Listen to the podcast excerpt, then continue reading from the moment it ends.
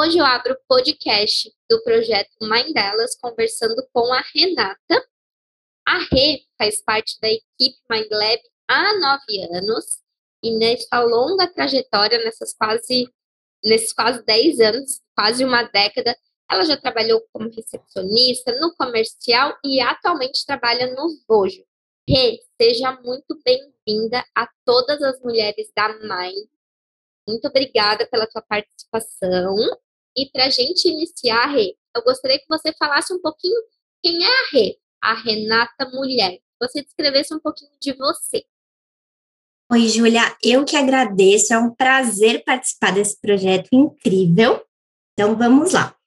Bom, a Renata, eu me considero primeiramente como uma pessoa muito meiga, quem me conhece sabe, mas ao mesmo tempo uma mulher forte, atenciosa, responsável. Tanto é que eu trabalho há nove anos, nunca pensei em largar assim um emprego, por mais que às vezes a gente fica numa estafa, eu falo, não, vamos lá, vamos enfrentar. Então, é, é isso, eu gosto de me desafiar. Sou filha de pais maravilhosos. Eu moro com eles ainda, mas se Deus quiser, esse ano eu vou estar tá me mudando, então vou virar uma senhora. e além disso, eu amo ouvir música, eu amo comer, tomar uma cerveja. Então me defino como uma mulher alegre. E bem interessante esses aspectos que você trouxe. E me fale um pouquinho, você já meio que começou falando, mas dessas mulheres que fazem parte da vida da Rê. Você falou que mora com seus pais, né? Você tem a sua mãe, então. Mas, Rê, me conte um pouquinho das mulheres que fazem parte da vida da Renata. Quem são essas mulheres? Qual a importância delas? Se elas te inspiraram, se elas te inspiram? Olha, minha mãe é a que faz mais parte, né? Ela é uma mulher maravilhosa, uma mulher guerreira, que tinha um bom emprego, só que em um determinado momento da vida, as crianças, né, eu e meu irmão, a gente estava dando muito trabalho, não ficava sozinha, e ela teve que se ausentar do trabalho por opção própria para cuidar e dar uma boa educação para a gente e se dedicou e foi assim incrível como mãe, como amiga, como parceira e também a minha avó, a minha avó que hoje já faleceu, minha avó Edna, mas ela foi uma inspiração para mim, é, principalmente pela carreira que ela teve ela morava no interior, né? Minha, minha mãe nasceu lá, então elas nasceram em Bauru. Minha avó tinha um bom emprego, ela era líder de uma empresa muito grande. E ela conheceu meu avô, casaram e pensaram que o casamento ia ser maravilhoso para o resto da vida e tal. E o que aconteceu? Não foi. Meu avô começou a se envolver com jogo e com bebida. E isso ocasionou com que ele fosse, não fosse um, um bom marido, presente, eles começaram a ter muitas dívidas, né? E minha avó, no meio de tudo aquilo, com duas crianças pequenas, tendo que se virar, tendo que ser pai e mãe. E aí chegou numa época, isso lá em 1970, chegou numa época ela falou: gente, não consigo mais. Isso tá acabando comigo. Eu vou me libertar. E ela decidiu se separar. Ela achou que a separação ia ser a coisa que mais fosse ruim que ela ia passar. E não.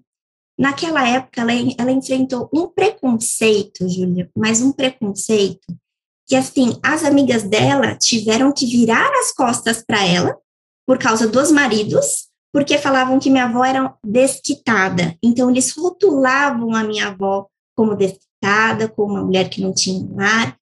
E para ela conseguir vencer tudo isso, e ela não aceitava, ela brigava, ela peitava, mas para ela vencer e, e, recomeçar, ela teve que mudar de cidade com as filhas. Então, assim, eu vejo ela como uma guerreira, sabe, que ter, colocou o objetivo lá na frente, falou, eu quero ser feliz. E ela se mudou para São Paulo com minha mãe, com a minha tia, e assim, viveram a vida delas. Minha mãe casou, minha tia casou, a minha avó teve outros namorados e viveu a vida que ela quis, sabe? Uma vida feliz, porque ela não precisava ver aquele casamento de restrição, aquela coisa infeliz, que infelizmente algumas mulheres né, ainda vivem e têm medo de, de, de se desvencilhar. por algum motivo. Mas isso é o que eu levo, assim. Então, as mulheres que estão do meu lado e que me inspiram, elas, tão, elas têm uma garra e elas são batalhadoras. E isso me dá força para vencer. E realmente a história da, da avó Diná é encantadora. Eu, como historiadora, me encantei pela história dela. E realmente a gente não nem imagina o preconceito que ela sofreu na década de 70, se separando.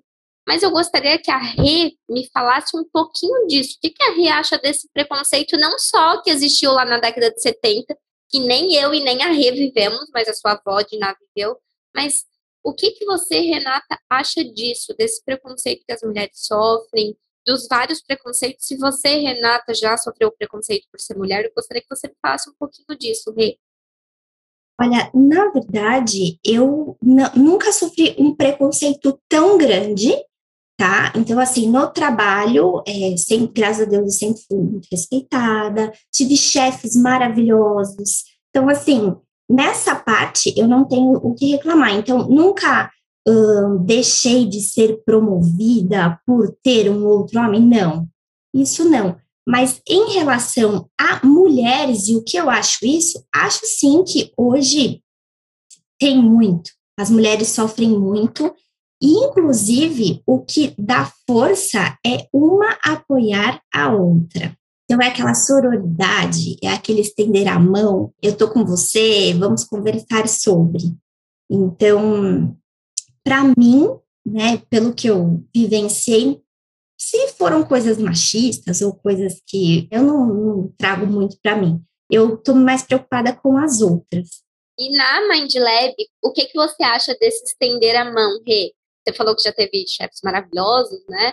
Existem sim homens e mulheres na Mind Lab, a gente sabe que tem é, todos esses dois papéis, mas é, o que, que a Rê acha das mulheres da Mind? Assim, se você acha o ambiente de trabalho balanceado? Claro que a gente sabe que a gestão na Mind é muito é, dos homens, né? A gente observa muito isso, mas o que, que a Rê, que já está há tanto tempo, há quase uma década, vê desse aspecto assim das mulheres da Mind Lab?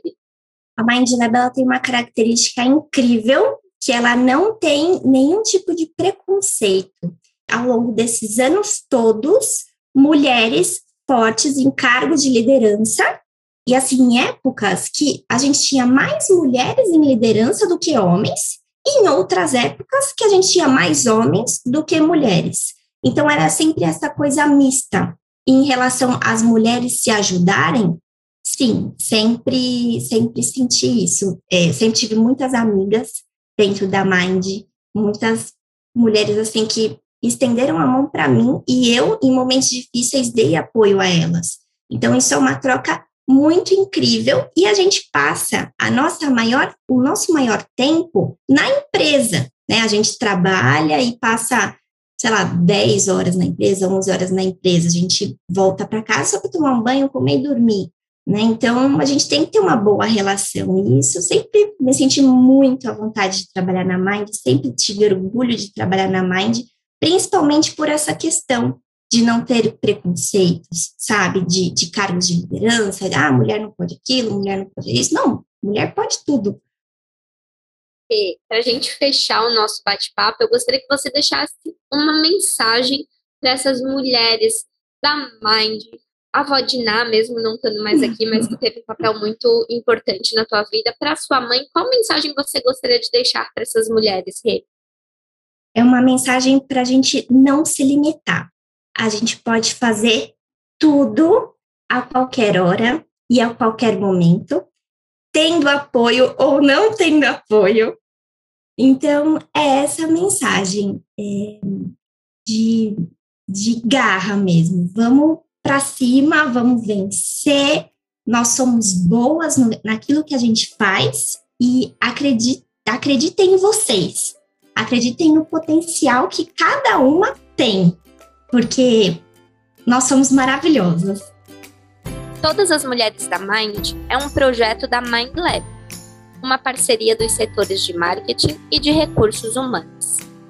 Ideia original e identidade visual Betinho Neto, Edição Antônio Botelho. Apresentação e roteiro Júlia Tomasi. Roteiro final Manuela Fru. Produção Daniele Toto. Confira mais episódios no nosso canal do Spotify, Todas as Mulheres da Mind.